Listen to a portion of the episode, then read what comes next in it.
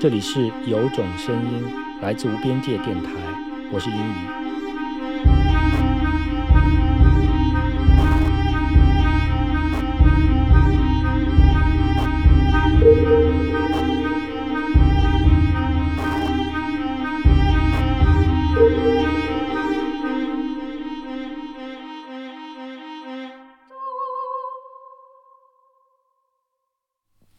当时我就很很有意识到，呃，传统声音的当代性，嗯，呃，第一次尝试去把形容它的关键词做一个扩充，嗯，然后当时候我就在那个墙体上，嗯，我亲手用 毛笔写了上去嗯。一些我认为跟昆曲相关的，嗯。相对当代的词语，嗯啊，比如说去作者化，嗯这是很很后现代的概念，呃，还有就是像 detour 嗯。来漂移，呃，还有什么，就是很多这种，然后就是你你你，我可以这样理解，就是你认为当代的这些学术的这些术语，其实在昆曲里面，在昆曲的锣鼓里面都可以找到相应的投射。对的，嗯，对的，对的，就是当时候我可能还没有特别深刻的，就像刚才你对这个 big boss 的反应还 没有，不好意思，不好意没思，没没没没 no no no no no no no，就是我我 value 的不是最终这个形容的产物，嗯。就是形容它什么词儿，嗯。而是这个反应的过程。啊，我理解。嗯，然后所以当时候就，我觉得就有些东西我是很确定它是发生的，嗯，呃，像去作者化这种，嗯，因为曲牌它本身就没有作者化，嗯，呃，就是作者署名的这个概念，也没有作曲这个概念，但它怎么去产生呢？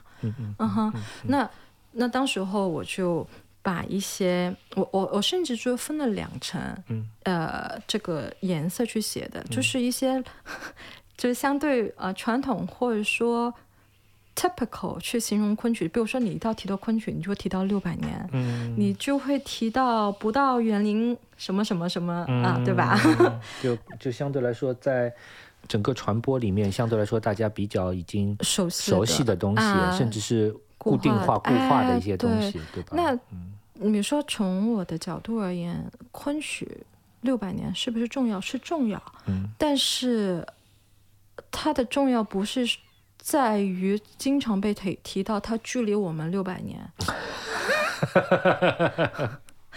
你越是提到它距离我们六百年，我就越觉得这个没有关系，我就越会觉得这是一个知识，对，这不是一个生活。对对对，呃，对，所以就是当时候我用了我用的一个非常浅的一个灰色，就把一些、我个人呃相对比较有保留的一些对昆曲的形容词，就写在这个底下，嗯。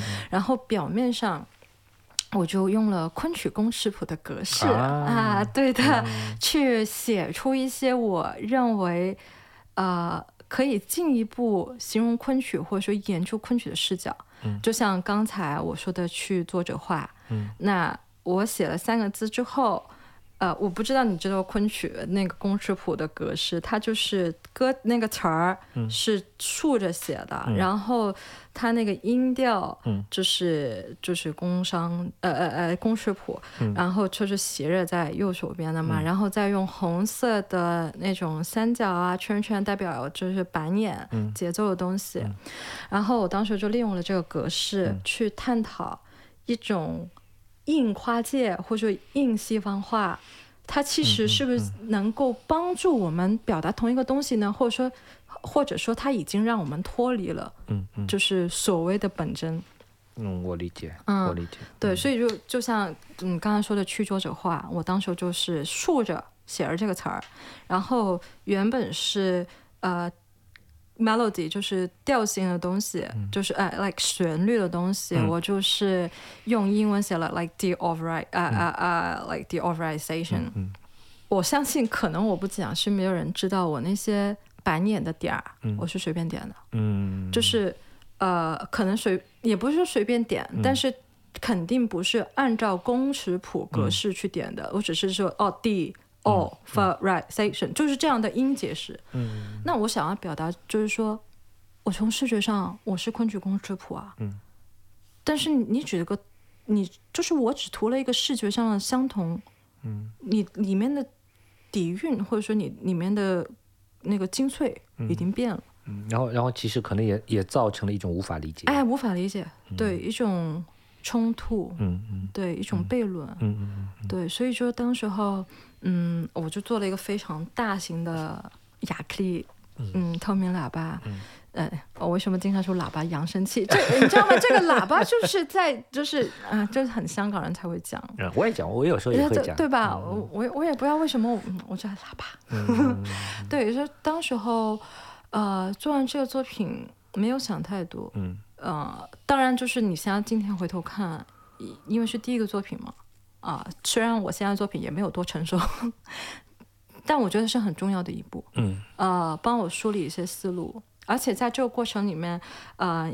就是如果大家有留意到我去年在 OCT、呃研究型策展方案里面的、的一篇文章，我曾经提到过，嗯在这个过程切那个锣鼓，我是自己切不掉的，啊，呃，切那个板鼓，哦，切那个板鼓啊，然后呢，呃，当时候我只能拜托那个现场的师傅去帮我切嘛。嗯他就说：“好好的一个鼓，你干嘛切它呀？”然后我就把我的作品的理念，嗯我还是很清楚，嗯慢慢的跟他讲了。嗯然后我说：“你切四份吧，就其实就是划一个十字嘛。嗯然后过了一会儿，他又噔噔噔噔的跑过来，他说：“小姐，小姐，他说，呃，我帮你切八份吧，嗯切四份这个不够爆裂。”他说：“你要表达那种那么就是古诗那种那么用力，当然嗯嗯对吧？那种状态，他说四份不够炸，嗯他说我帮你再切两刀。嗯嗯。所以我觉得艺术这个东西，我我我在想，嗯作为一个、呃，也创作者，我可我可以我可以感觉到你当时那种感觉，你就觉得啊，他参与进来，或者是你的这个作品让人让他得到了一种共情，他愿意去积极的参与到你这个作品里。面去这个其实呃从某种角度来说，这个作品已经。已已经在和观众，在和你的受众，嗯其实产生了一种很强烈的连接。对，就当下我的感动是在于，嗯你看，就是简简单单的一个过程，布展师傅嗯都能够理解了。为什么我们今天在谈论非遗，谈论了二十一年，这个 这是另外一个话题了，呃对。我们要聊一聊。对，这个要聊一聊，但是我觉得就不要剪出来了。这个，那我我我就要真的，就当下，呃，我感觉好像瞬间我的目的就是把学术成为转化成为一种可让大家接触和了解的东西，嗯，其实我我初步的，嗯，其实我在想，就是说，其实你的创作和你的这个学术也是一种呃反馈的关系，对的啊，相互矫正的一个关系，吧？对对对是我觉得这个的是的的确是一个很好的一种状态，很好的状态。对，除其实你你那个你第一个作品我没有看到，但嗯是后面的你的作品，其实我们我我看到了，我们一块在太原，对吧？啊，就是那个表演对，对对，我和我和左宁一块儿参加了那个呃欧宁老师测的，就是太原元音啊、这样一个展，然后呃我们有一个现场的表演，这个那呃现场演出的时候，左宁也进行了一个呃声音的表演，以以锣鼓点为主要的一个素材，对吧？我觉得你可以聊一聊那个作品，对，就是说起这个，呃，我觉得还是要再借这个机会好好的感谢一下英语老师。没有没有没有，呃，因为我对什么叫实音音乐，或者说以这种作为一种音乐的现场去表演，嗯。从来在此前的三十几年我都没有去试过，嗯嗯，所以呃，当英语老师啊不要老师老师，啊，英语哥，英语哥跟我提出这个邀请的时候，我当下是觉得有点受宠若惊。嗯嗯。一是觉得，其实那个时候才是我们第一次认识跟合作吧。呃，第一次认识，但是呢，我们交流了好像有那么小一个礼拜左哎右吧。对对，差不多吧，差不多，还差不多是六六月份你去了吗？去啊去啊啊对对所以所以之前我们我们嗯其实是这样的，在在那个展览和表演之前，我们有一个呃工作坊的一个时间，对对对吧？那是七天呃，我们待了七天在一起，嗯嗯然后有很多的交流，对，正正式的一种交流，我们有圆桌，同时我们也有这个私下里的一些交流，对吧？对的，那我当时的想法，其实包括我会邀请王静，嗯，对吧？因为你们两个从我们的熟悉度来说，更多的是从学者啊学界的。那我也会认为，就是说，呃，一方面是希望有更多的学界策展人也好，学者也好，可以呃更加和我们呃所谓的这些创作者啊能够了解我们创作的一个过程、过程跟工作的方式、嗯概念。那最好的方式就是来创作，对吧？对啊、那另外一个，其实我也是觉得就，就是刚才说到的这个问题，我觉得呃，实践和、和和创作和呃观念上的这些创作，他们其实是相互能够去打通的。对的，啊，相互能打通的。他们如果好的情况是形成一种好的一种所谓反身性的这样一种反馈的这个东西，是的，是的，嗯是的，就是我觉得，呃，实践哪怕是一个表演，嗯或者说是一个、呃装置的 installation，、嗯它其实就像一个 feedback，对的，对的就是那个反馈系。是的，是的，呃，当你设计一个行为或者说一个装置的时候，呃，也许最开始只是想要把研究的一些既定的东西输出，嗯但是在这个过程里面有会新的发现，嗯新的发现也许是加强你之前的认知，嗯也也许是颠覆你之前的认知，所以我觉得，呃，我很看重甚至是 value，就是当代艺术它。给到我的更多可能性，嗯它不是说只是帮我拓展了呃观众的这个群体，嗯嗯嗯。而是让我更多面性去看待我一直在研究的东西，嗯就包括像之前我们在原音做的这个，我我还记得当时候这个这个音乐会的 title 太还挺有意思，叫。呃，陌生对吧？嗯呃，就是默认的默，然后声音的声。然后当时候，反正就是英译哥跟我说了，我就在想，我怎么能够做一个有意义的声音，而且这个声音是跟我一直关注的议题是相关是的是的嗯，然后啊，最后的一个表演的就是我从我家里浴室拿了一个钟啊、为什么要拿那个钟呢？是是那是因为那个钟很吵，就是它每动一下，它都会很明显就当当当当，然后。呃，这个钟是我们现代生活人类对于时间感知的是的，一个，对吧？一个东西。所以你跟我说了，就是在这个演出里面关于这个时间性的问题，哎，对时间性的问题。嗯那这个时间性，其实我们等会也会回到在锣鼓它怎么让这个舞台有嗯多重时间性有关系。然后，anyway，先回到我这个呃生活的时钟，对表演嗯表演，呃生活的时钟。是普通人对时间感知和认知的一个过程和一个物件，嗯但作为我弹了钢琴那么多年，嗯。我可能不是靠时钟来计算我的节拍，嗯。不是用呃时钟来计算我的时间准不准确，嗯而是用节拍器。嗯。然后节拍器这个就更好玩的是，因为我们小时候都只有那种很机械性的，嗯。呃，但是当这个科技发达的时候，我们开始会有电动的，就是电动不还还电动的还不是说呃咱们手机上面那嗯种电动，而是呃是不是叫 Core 一个电子产品嘛，呃电子产品，对，它就当当当对当 Cog 当 Cog 是最有名 Cog 的是 Cog Cog 对吧？那个就像一个卡式带一样，嗯很方便，呃，随时随地能用，而且还不用上发条。嗯然后到最后呢，连 Cock 都不用了，嗯就是用手机下个 APP 就好了。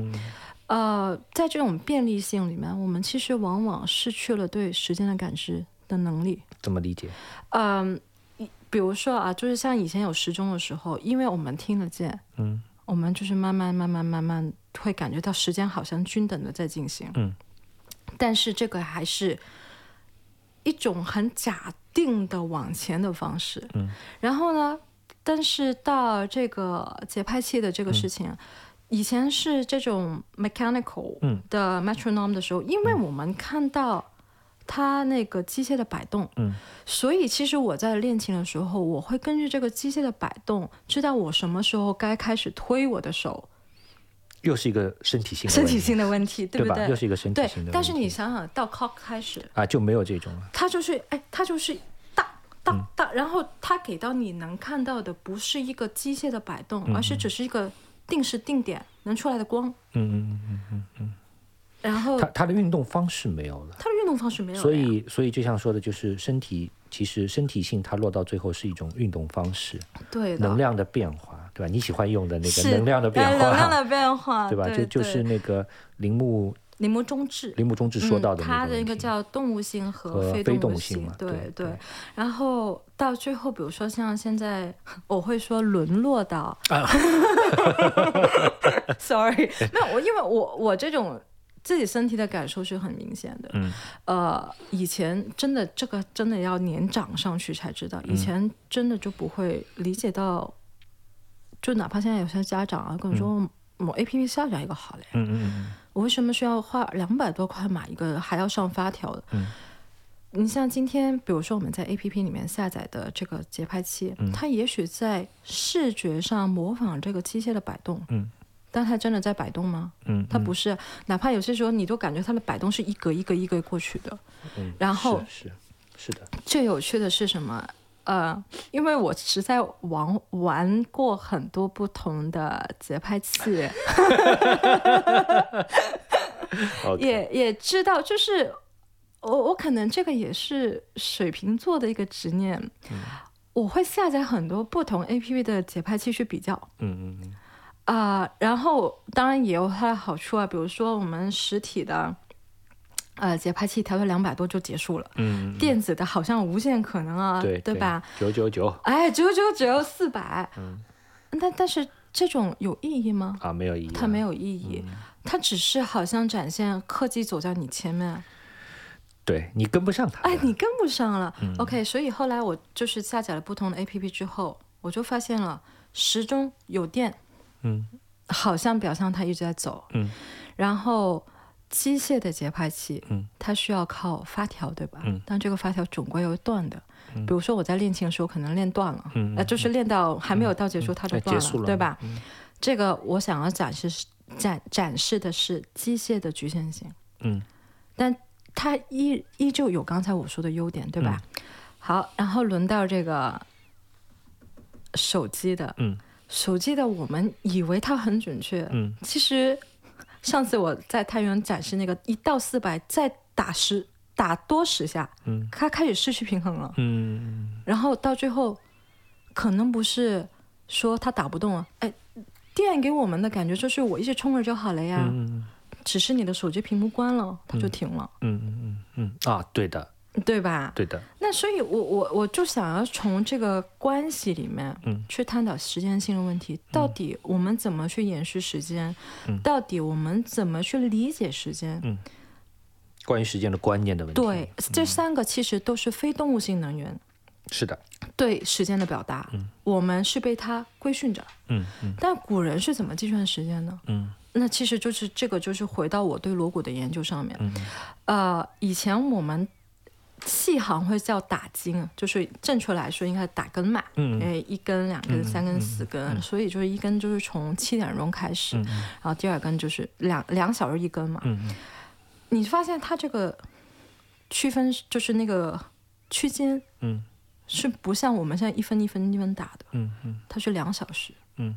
两小时你你该干嘛就干嘛，嗯，你每一个事情你想要怎么去做。两小时之间就没有再去啊，就是就切分了没有切分了嘛，嗯。所以你吃饭只要让你知道这两个小时你吃完就好了，哎，对哦，是的，对吧？是，的，他他他其实，呃就像我们现在有些时候用时钟的话，他把你的这个呃做做的事情活动嗯，固定在某一个非常确定的一个时间点上，对的。或者是他作为一个很重要的参考。但是就像你刚才说的一样，那个两小时，你你在两小时之间的任何时间，嗯去完成，完成它都是属于这两小时对。的，对的，对的，嗯对的。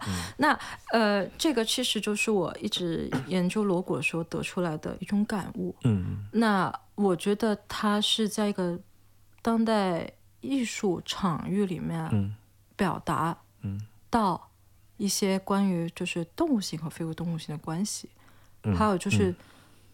到底我们现在怎么去理解时间呢？嗯嗯。哪怕就是回到戏曲舞台，嗯，其实它每一下的打金，嗯。啊，打金的锣鼓，嗯。不是只是在提醒你这是一斤、两斤、三斤、四斤、五斤，嗯。它都是相应相对符号的。比如说一斤就是人，就是切雅维，嗯 两斤啊，可以可以去睡觉了。嗯三更是鬼出来，嗯。啊，四更是贼，啊，嗯。五金是机体。嗯，机体啊嗯，所以鸡叫它嗯。对它不是说只是用那个锣打一下、嗯两下。的，就是等会儿我把那个，就是我们录音听一下，就会知道，你一听就知道这个是几斤不嗯。止，而是有什么样一个人物或者说嗯什么样一个符号，出现在这嗯。个舞台上面，而这个符号是起到了一个决定性作用。嗯那我们话题又回到刚才我们说到的时间性上面。嗯那其实为什么我会特别关注这个时间性的问题，是因为本身在呃昆曲演出里面，它是很在乎这个时间性的弹性。呃，刚才就是我们说到，一个是它的符号化的表达，嗯嗯其实在这个呃基础之上，它又会有其他多重时间的关系。比如说，有了锣鼓，它就可以调节这个表演的演出时长。哦，啊、就这个时长是什么？比如说今天这个台大了，特别现在我们都在大剧院里面演，嗯那怎么办啊？嗯。那可能本身从杜呃柳梦梅走到杜丽娘，嗯。我在我院团里面的小剧场 走走一会儿就到了，嗯然后在大剧院我可能要走好久啊。嗯。又或者就是幕与幕之间，就是比如说呃一折戏和下一折戏中间，演员需要换衣服，嗯嗯。来不及，他也不他不可能去。就是空了个场，然后没有声音，嗯。然后这个时候锣鼓师傅就会一直在打点子，啊，对，然后他就能够看着，哎，换好了，或者说已经准备好了，嗯他这个锣鼓才换成下一折上来的一个锣鼓。嗯那这个其实就是有点呼应着，开始回到我们刚才听说到这个视觉，呃，视听器乐里面，嗯嗯它怎么能够让不同戏，就是一般的现在所谓的大戏，它其实都是从以前的本子里面抽很多不同折嗯出来组合，成为一个现在我们一天晚上两个小时左右的节目嘛。嗯嗯我怎么觉得这个是一个故事啊？我怎么觉得这个是一个连续时间上发生的事情？啊理解，对吧？这个是不是又回到我们就是刚才提讨论视听契约？它本身在电影这个语境里面，嗯所有都是 montage，、嗯都是蒙太奇的东西。其实一帧画和下一帧画中间，它没有一个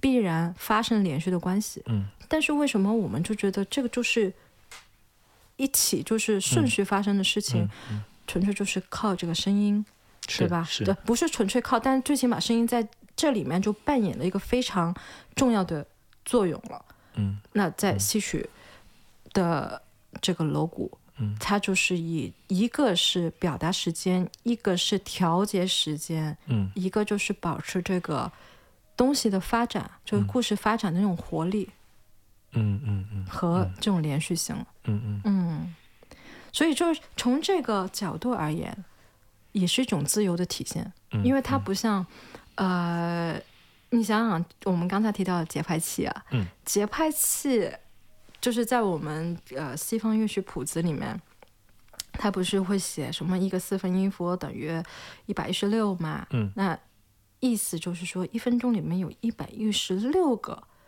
这样长度的东西。嗯。那变相来说，是不是基本上这个东西要演多久是能计算出来的？是的，是的而且它这个过程里面，当然啊，就是有很多大师，比如比如说像 Glenn Gould，嗯，他演的啊、我特别爱听，就是 Brahms 勃拉姆斯的钢协、第一钢协，嗯，一般的演奏家的速度和 Glenn Gould，他就是 Glenn Gould，我如果没有记错啊，他是跟 New York Philharmonic 嗯去演奏的这个版本是特别的慢。嗯嗯但是特别的干净。在题外话，但就是说，它的时间几几乎是规定的，几乎啊，就除了有 rebuttal 或者说有这种 cadenza 的片段。它因为那个还是一个文本中心的问题，对的，它有文本中心，还有一个演绎演绎中心的问题。啊，演绎中心对，就是它，就是你换成另外一个角度，你每一个角色，我不知道我这个理解对不对，嗯它是一个雕塑。这个雕塑还不是一个人去完成的，嗯嗯嗯它是有一种团队嗯，或者说集体雕塑的精神。嗯嗯那说实话，这种自由，我感觉好像在中国戏曲表演里面 表现的比较多吧。嗯嗯，然后另外一个自由，除了是时间的，嗯，一个是舞台时间，就等于说，我现在说是一斤就是一斤，嗯，两斤就两斤，或者说我现在是说说是唐代就是唐代，就是这种时间它是可以随意去调动的，哪怕是空间，嗯，呃。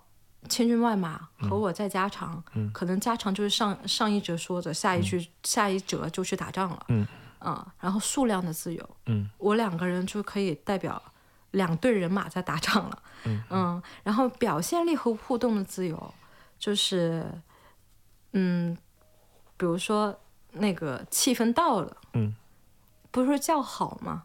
嗯，这个叫好其实跟，嗯、西方表演里面鼓掌那个，其实我觉得是不一样的。嗯，哎，为什么不一样？那个好，其实你真的是很发自内心，呃，不是说你觉得是那是，礼仪性的那个，西方是礼仪性的吗？哎，礼我我感觉是啊，是啊，就是无无论至少有一点就是说，我我是这样去理解你刚才说的那个，就是这个礼仪性是什么？就是说我据我所知道，呃，比如说关于幕间或者是这个呃呃呃音乐表演里面的这些片段之间的、嗯啊章节之间才去才去鼓掌，这个事情也不是很久以前就发就是就是这个样子的，嗯可能在呃十八世纪，呃呃也是可以随时可以去去鼓掌掌的，对吧？但是这个事情就是慢慢的变成一种礼仪化，对啊，对？吧？所以说，嗯呃，就是其实也是压抑掉一部分这些欲是的是望和声音的问题。非常，嗯，这个我真的可以，就是又再补充另外一点，因为之前呃三月份我听的，虽然我出差很多啊，三月份出了二十几天，但是我听的音乐会也不少，嗯。嗯，那比如说有些像勃拉姆斯的四重奏，嗯。它其实是有四个乐章的嘛，嗯。其实有些时候真的连我作为一个科班出身的人，都会觉得我该鼓掌了。嗯，但是就是因为现在在乐章与乐章之间不能鼓掌，所以我就要压着。对，然后呢，在这个时候，其实有些观众还会还是会零零散散的、呃去鼓掌，好像变成另类了。对被被鄙视为呃没有这种音乐的雅哎，对，对吧？对对对，然后呃，甚至就是在这个现场，我忘了是上交还是东方音乐中心，嗯。他们会写，就是直接写明乐章乐章之嗯间不要鼓掌，嗯 我觉得好好好好反人反人性。嗯嗯嗯。对对对，所以就是变成我刚才我们回到礼仪性这个问题，嗯你就是很规定自己，你必须好像要懂了，你才知道什么时候该鼓掌，而且在这个。呃，表演者真的整场结束之后，你必须鼓掌鼓掌三次，嗯他才去返场。所以，所以这里面又其实可以回到那个呃呃当代的这个呃声音研究或者声音创作里面在嗯谈的一个问题，就是这些鼓掌是噪音，对对吧？对，但是呃，我们说较好的声音是噪音吗？我不这样认为，嗯对啊我，完全不这样认为。哎，这个很有趣。我们就是就是透过噪音这个词儿作为 connection，我们又回到锣鼓是不是噪音？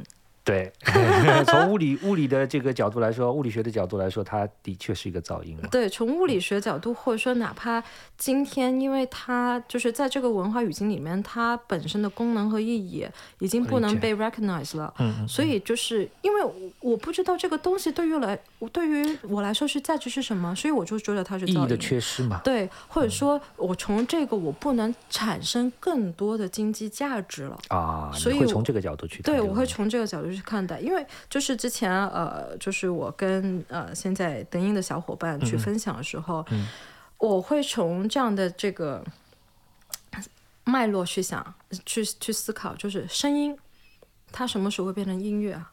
啊啊啊，它什么时候会沦为噪音啊？嗯嗯嗯。那其实这个跟嗯经济政治嗯。是非常大的关系。嗯嗯。本身我觉得锣鼓是有音乐性的，嗯但甚至在很多的关于昆曲音乐的 publication 里面，嗯嗯。他们是不会写到锣鼓的。啊，对，呃，哪怕今天咱们所提到的一些结构性问题，也许他们有另外一些词汇去说到，但是以我了解好像也相对少这种当代的视角吧。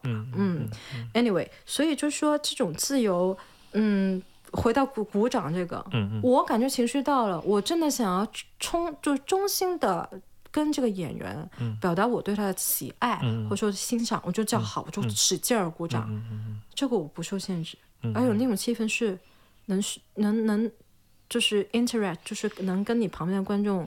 对，对的，对对的，他你说的没有错，他就是又回到另外一个，就是关于表演表演的这个场域里面，除了表演者和观演者，还有观演者和观演者之之间的关系的问题。对啊，对啊，所以就是说，很多时候武戏演员，啊嗯，他的劲儿，就是戏行说他的劲儿，除了来自于古诗，嗯，还有就来自于观众，对吧？嗯对的。那其实这个时候就 挺考验五星演员的心理素质的。啊，有些就是像我这样的，你可能越是给我鼓劲儿，我就越往越掉，对吧？不，但但人家肯定就是那么多年是一个非常专业的训练，然后到最后就回到刚才我们前面。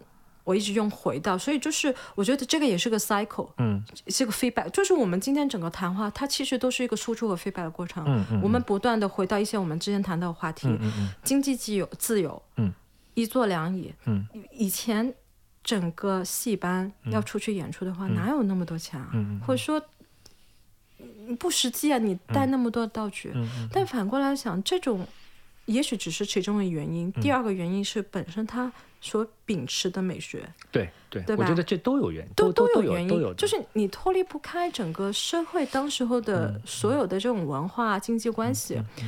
但是这种自由，往往我觉得是给予了观众去真正跟这个表演本身产生一个个人的连接。嗯嗯比如说，我看我听《牡丹亭》，或者说我听啊、呃长生殿，嗯我不真的不需要一个很实在的亭子，或者说很实在的宫殿，对吧？也有可能这个亭子是我过去某时某刻曾经到访过，嗯在那里我曾经是什么样一个状态、心情，嗯你这样才能跟这个戏产生一个个人的关系，嗯而不是我现在有些时候。虽然可能美学这种东西肯定是会随着时代变化嘛，嗯呃，西方歌剧它本身就是有很多布景布景式的东西，嗯那换到在戏曲里面，我经常思考，是不是我们真的连这个想象力都没有，需要那么填的那么满呢？所以所以你会发觉今天很多的表演，呃，从音乐剧一直到这种所谓的这种沉浸式的，就就大量其实在堆料。对啊，对啊，对嗯的非常厉害。然后从这个点，我我不知道在这个点讨论公共性有没有关系，嗯就是因为在堆料堆料的过程，其实就是一种团体的某一个个人的审美的主导。哎，没错，没错，对的，就就是其实你我完全说理解你说的那个东西。嗯那他其实就给的东西太多，而限制了其他人对呃呃自己的这种投入投入的想象嘛，对啊，对啊。对吧？但是从你刚才说的所谓的嗯声音的政治经济学这个角度来说，嗯嗯那今天呃技术发展到一定的程度，甚至可以说我们可能就不需要这样的这些乐师了，或者是这样的这些乐器了，我们就可以用一个已经录好的这个声音回放了。那这个的话，呃，是不是从政治政治经济学角度，它更加更加经济了，对吧？其实这正是我担心的一个最大的一个问题，嗯就是现在有很多演出，嗯嗯因为呃，刚才我们也说到，我可能的身份很多，嗯。但其实这种身份糅合起来，最终只有一个身份，嗯。其实就是一个关注中国戏曲的一个人而已。嗯。我其实不太希望呃给予自己一种很 definite 的 role，、嗯因为有些时候 label 这种就是标签这种东西会是、会是一种限制，嗯。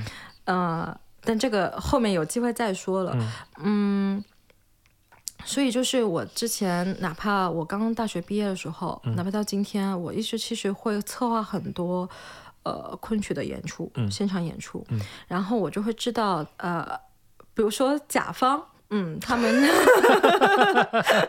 甲方会有什么经济的考虑？嗯。自然是越便宜最好，嗯越方便最好。嗯。那可能可能很多时候他们首先嗯。起其中啊会取舍掉就是锣鼓，嗯录掉就好了呀，嗯嗯对吧？嗯。他们之所以取，就是有这种取决，嗯。呃，当然钱是一个很重要问题、话题，但是其他东西也花花很多钱啊，嗯对吧？那我觉得他还们还是没有意识到，嗯。这个锣鼓的现场性，嗯。它能够真正为演员为表演带来一个无可取代的一种即兴。啊，这种即兴不是真真的没有安预，就是嗯安排啊。不是我们，现在意义哎上的即兴音乐的即兴，它其嗯实更多是和演员心气合一，就是嗯。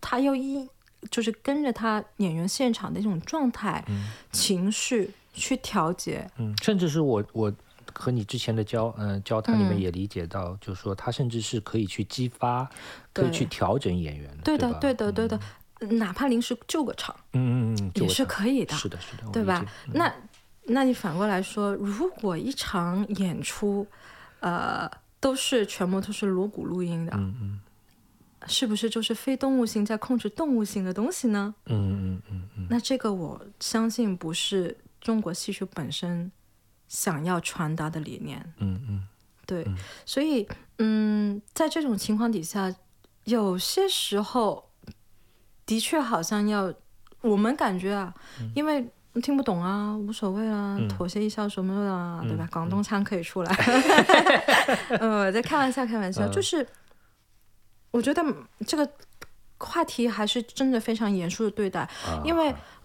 当我们觉得我只是我听不到啊，因为我不懂啊，责任在我啊，或者说权利在我，嗯，但是我们可能没有思考的一个话题是，正正因为我们不愿意去听，我们影响了别人的生存，影响了，而且这个生存生存不单单是可能我们现在当当下想的是锣鼓师傅啊，嗯，影响到整个教育体系怎么样去呈现这个啊啊啊东西。对的，再下一步，他们手上的家伙，我们一般就是西行里面或者说传统这种呃话语里面，乐器会叫家伙嘛。嗯。家伙的制作呢，如果都是能够合成的，都是能够被预录的，嗯嗯那这种制作乐器的老师傅该何去何从呢？我可能说到这个时候，大家就是觉得啊，是不是在吓唬我们啊？嗯嗯。其实不是，因为我很早，大概在一七一六年底，我就开始想要做一些关于锣鼓师傅的，就是特别是上海嗯的锣鼓师傅的一些现状。嗯然后当时候就是面临他们被从市中心啊、到奉贤，然后到奉贤，后来就是因为你是说制造的啊制造制造，啊然后就到了嗯江西。嗯，也是因为他们现在是这种所谓的呃不环保呃哎，对产业吗？对对对是吗？对对，就是这样。哦，我也不知道它不环保在哪里、啊我也，在想不环保在哪里？噪音吗？我也不知道是噪音还是什么污染。嗯然后呃，反正当时我得到的信息，嗯是因为你知道，一个板鼓，其实大家现在在淘宝也好，闲鱼也好，嗯呃，我我不讲专不专业啊，反正你要就是一个像板鼓的东西呢，嗯几百块也是都能买得到，对吧？咱们俩家里都各有一两个，嗯呃，那。但是你看这个板骨，它是用牛皮或者猪皮绷住的嘛，还那么重的木头，你要把它用坏，嗯，难了完了。完了，你说了，你说要可以用好多好多年了，呃，对？很多很多年。那这个就像我刚才说，我第一个做的呃那个作品，嗯。它极其量被废弃废弃了，嗯。也就是它的声音不符合，而且它需要一个很专业的判断。嗯那如果只是一种，你懂我意思，就是很普通的使用，嗯真的很难了。嗯。你砸也不坏，嗯。那成本高的，嗯。它需要的不是一般的金钱成本，人工时间，嗯。但是换来的他们这种代谢太慢了。我理解。啊、所以就是我得到的信息，更多愿意做花盆股、大股，出产啊去韩国、日本嗯嗯赚钱啊。那你说，如果我们都没有这个意识的话，嗯。其实这种影响是直线的，嗯一层一层沉淀下去。那其实就是改变了整个乐器制造行业，还有就是乐师的一种就业生态。嗯，我觉得这个是最近比较紧扣的我这思考的，就是一些想法。因为我觉得这个影响太深远了。而我们一般在这种被视觉主导的日常生活里面，我们很难意识到。是是这样，对吧？就包括又又又回到刚才我们说，如果他需要一种知识去学习，我愿意教，也要有人愿意来 学啊，对吧？所以我知道你会用另外一种方式嘛，就所谓的呃，我们说到当代的声音的创作的这样方式，对吧？对的，对的。所以就是就是根据刚才就是对这种啊，怎么说？链条师的影响还是产产业链啊，产业链的影响，我就最近，呃，又做了一个新的声音的作品，就是我写了一个文本，嗯，啊，其实这个文本，先剧透一下给大家听，就是我从来都没有提过这个文本关注的主角是谁，大家可以去猜一猜，但是我就是讲到，如果我们，呃，我是用一个很悖论式的方法去创作的，嗯，呃。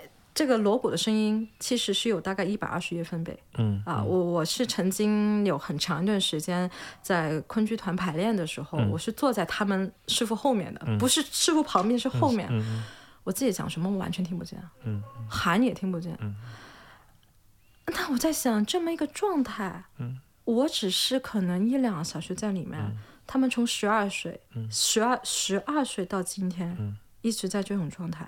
那他们的耳朵、他们的听力有人关注过吗？或者说，那种一百二十一分贝，平常在我们生活里面，我们听到逃，也就是马上就逃了，他们还是坚持在里面。但结果我们没没有怎么人，就是没有怎么真的深切的去关注这个声音本身背后的种种种种。所以我就写了一个文本，是关于乐师的。跟噪音之间的关系，生生存的状态，嗯，还有包括他们在这个城市生活里面想要面对种种跟经济挂钩的问题，嗯嗯，我希望就是从这么一个声音的文本，嗯，去描述另外一种声音它存在当下，嗯，碰到的问题，就是以声音描述声音描述声音，然后呃，现场也会有一个装置，啊，装置。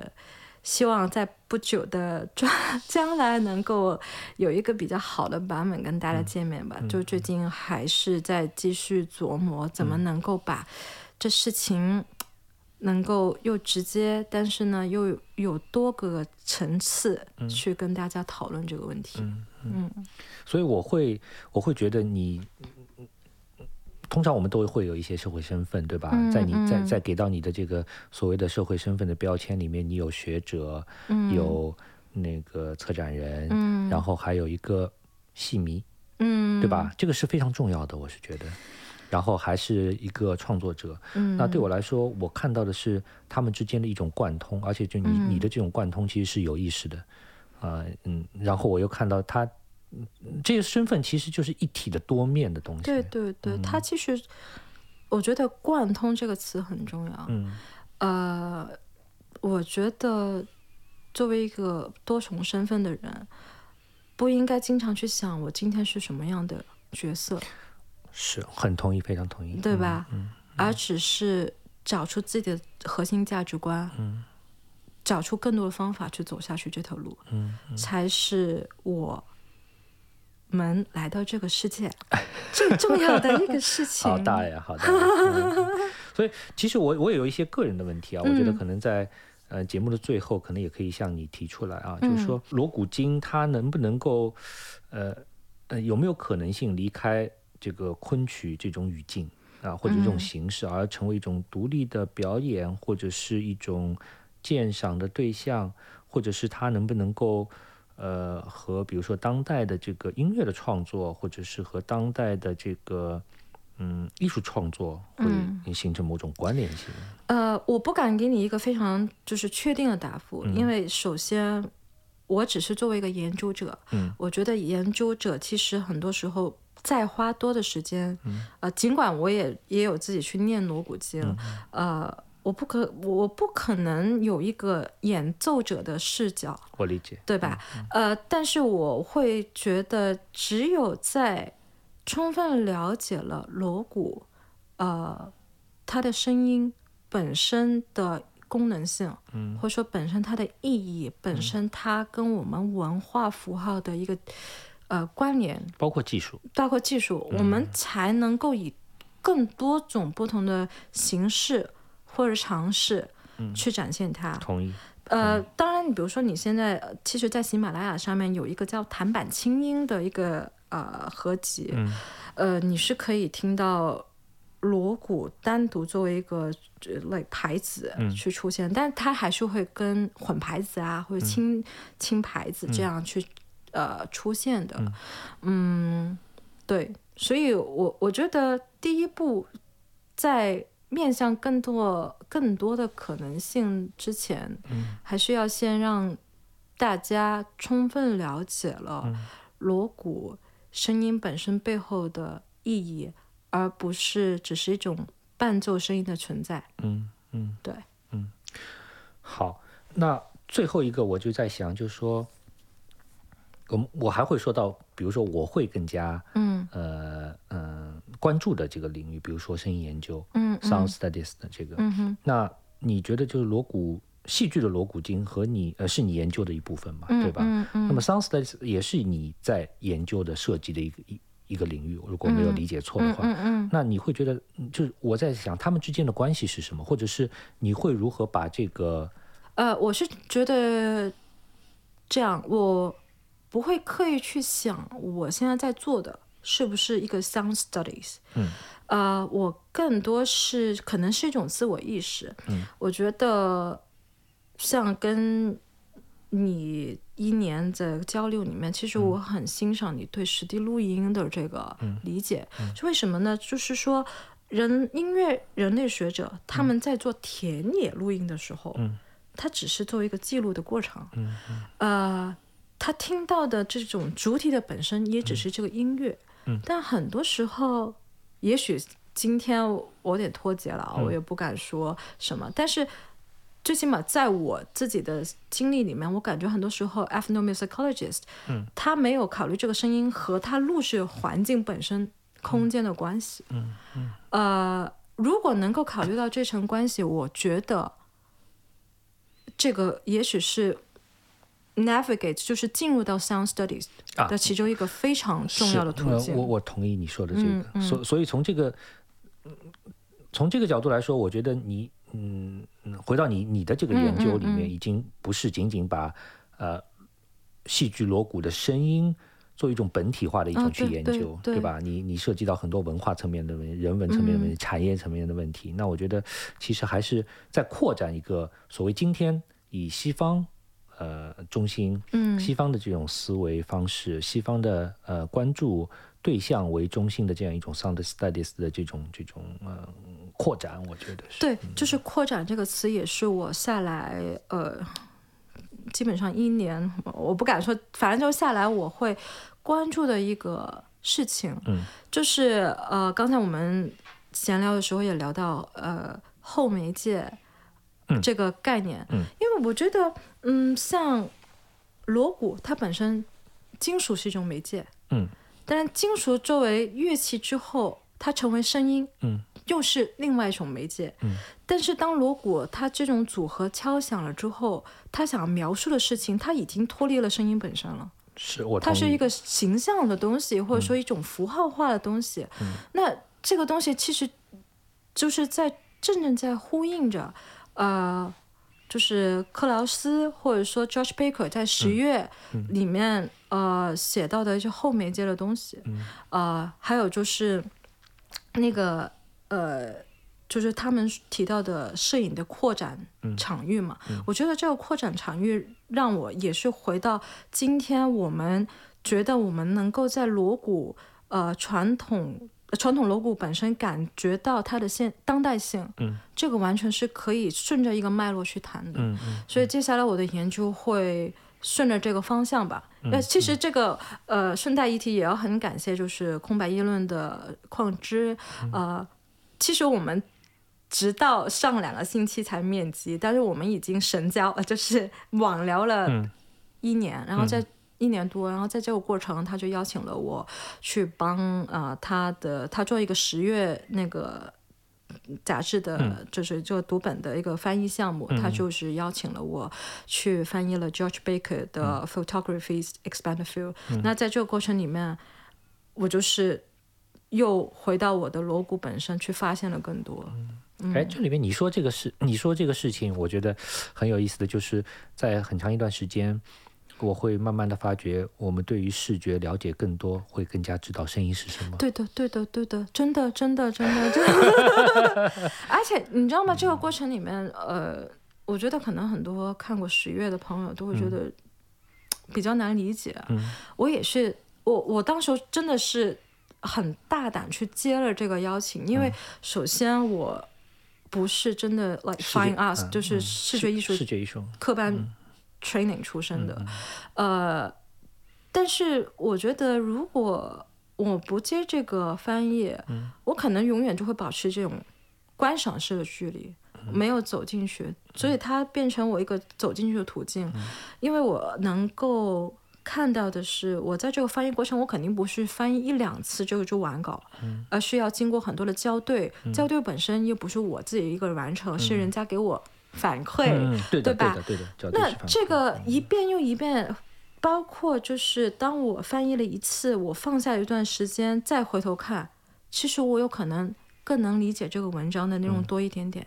慢慢慢慢这样的一点点，其实就是跟我自己本身的兴趣、跟我的关注点产生了关系，我才能理解它。是的，所以我就就是你，嗯，翻译者也要进去嘛，要切进去，对吧？对对对，这种是需要。真的时间的投放，但是很值得，非常的开心，嗯，很疲惫，但是很开心，疲惫但很开心，这很重要啊，就像健过身一样，哎，对的，对的，对的，对的，而且这种，呃，我不知道，就是喝茶不是会有一个词儿叫回甘嘛？哎，对，我在翻译头两遍的时候啊，我说这这，你就感觉好像逻辑很很零散，嗯，但是就是在某一个瞬间，比如说我在。坐去北京的高铁，我突然想起了某两个词，我突然就会想要，哎，我是不是回去再看一下？我就突然好像就能搭上了，就通了嘛。对啊，就通了呀，就通了呀。所以这个回甘还是 很特别的一种经验和感受吧。嗯嗯嗯。其实技术方面，你觉得要再提吗？因为昨天我不是写了这个在白板上面嘛。嗯。呃。就是说，现在声音技术好像是一种人类的进步，嗯，但其实反过来说是一种退步嘛。呃，因为这个写了嘛，就是人和的关系变成人和机器之间的关系啊，对，对吧？对对对，就是技术到底是什么？嗯嗯，就比如说你说打了锣鼓的师傅，他那种也是这种技术啊，但是我们从啊啊，我们从来也没有这样去说过。嗯嗯嗯嗯，就当当然，我们在这里其实说的这个技术，其实已经呃。不是一种肉身化的一种技术，对吧？其实是一种很数字化，把肉身呃转化为数字化的这样一种技术，科技化啊，然后媒介的一种技术。它跟它跟我们刚才在说的呃，它跟我们之前所了解的这种所说的这种技术已经发生完全不一样的这个东西。那个这个东西呃，原来那个所谓的技术，它其实是和一个具体的人是相关的，嗯嗯嗯嗯，对吧？它更多的你可以说它更多的是一个具体的人在一个。呃，社会环境里面，呃，去去让它成为一种呃独特性，对对对，对吧？是。那今天的技术可能不是这个样，它好像表面上是更多的以服务于人类的这个方式出现，但是深层的角度来说，我觉得其实还是对人的这种呃呃所谓的规训也好，控制也好，你在更底层的时候，你会发觉它其实跟呃嗯。跟什么？其实跟资本是有关系。对，而且就是把艺术本身推崇的精神交流，嗯，放在一个科技和数字化的框架底下。我觉得我们，我我我和左宁在这里，嗯，就是完全并不是要去否定技术。对对。我们在谈的，其实其实真正的这些技术和我们日常的老百姓，包括我和左宁，嗯，接触不到，对，没有关系，对吧？推给我们的都是那些其实已经。已经变成一种商品性的这个东西，或者是为一种商品服务、为为资本服务的东西。这个我觉得我和左宁是完全清醒的认识的。所以，当我们在谈技术的时候，其实，在呃，或者是我们去有一种否定性或者批评的角度的，其实还是从一个大众文化或者从文化的角度去谈那些和文化相关的技术啊，他们今天给我们带来了一些便利的同时，同时在侵蚀我们的东西到底是什么？对对对，非常正确。嗯关于这个视听七月的问题，嗯就是锣鼓的结构性，它是能够去展现人物，这个人物是包括生、旦、净、末、丑，嗯然后呃，还有就是他可以把一些不可能变成可能，比嗯如说你在一个戏里面，六月雪对吧？那个《窦娥冤》里面，你总不能在剧场真下雪吧？嗯虽然嗯现在有这么一个技、呃，就是一种科技，不是科技，就是这种啊。嗯，就是现场的可以真的下一些泡沫作为雪，但其实呃，在锣鼓里面，它就可以非常丰富的去演绎不同程度的一些大自然的一个景观和个那个现象，比如说说风啊、雪啊、雨啊、雷电等等。那这个可能你觉得微不足道吧？嗯。但是你想想啊，假如现在我们很多西方的剧场，它对于这种东西都是预录的，或者说有一个声音库的素材拿出来，那个声音其实是脱离语境的。嗯，因为因为这里其实我觉得和所谓的大概大大一点东西方的这种、呃基本的一种认知世界的一种方式可能不一样，因为不一样。西方还是基于一种呃呃 Universalism，呃认知的角度，嗯。然后呢，它其实更多的因为认知嗯。啊呃对于世界的一种要去了解它、嗯。认识它，然后呢，很多时候是一种还原啊，对对对，是一种呃 representation 的那个东西嗯，嗯嗯，所以他会很具象的要去把那个东西再再再拿回。拿拿拿回来。那中国可能就不是这个样，它它可能更加的是一种需要想象力表意那些东西可能没有那么重要，精神的这种方式可能更加多一点。对，而且嗯它可能就是更加着重于这种真的是整体性或一体性的事啊，情你。说的没错比。如说像那个秋江啊、就是《玉簪记》里面秋江，他不是要呃表示那些人都在船上，是受到这个波浪的颠簸嘛？嗯那如果你说是一个很死的一种波浪的录音，嗯你就很难过。嗯嗯但是如果是一个现场的一个锣鼓的配配合的话，你真的能感觉到这种波动性，嗯，这种身体性。对，其实其实在这个层面，我们可以说的就是说，你感知的不是说这个声音的本身它是不是那个波浪的问题，嗯而是这个声音它其实蕴含的一种波浪的运动方式，对，对吧？然后和表演的身体性是能够一起的。对的，对吧对的，对的。那最后的话，你是不是呃，请左宁给我们推荐一到两个，就是关于呃，你觉得、呃、我们嗯，我我我和我们今天听到节目这个观众应该去听一听的呃，昆曲里面的锣鼓。嗯，我觉得很多时候，现在也许提起昆曲，有《牡丹亭》《玉簪记》这些是比较大家熟悉的，但我真的真的强烈的推荐看这两个戏以外的，像《风筝误》，像《蝴蝶梦》。啊、还有一些小戏，就是折记戏，比如说《绣乳记》里面的啊、那个教歌，啊、是那个还有呃叫什么偷鸡、盗假这种戏都非常的好看，而且我觉得它正正好好是能够让我们去感受到昆曲的另外一面。昆曲不只是才子佳人戏，啊也不只是帝皇将相戏，嗯它其实有很多生活趣味的一些新的东西。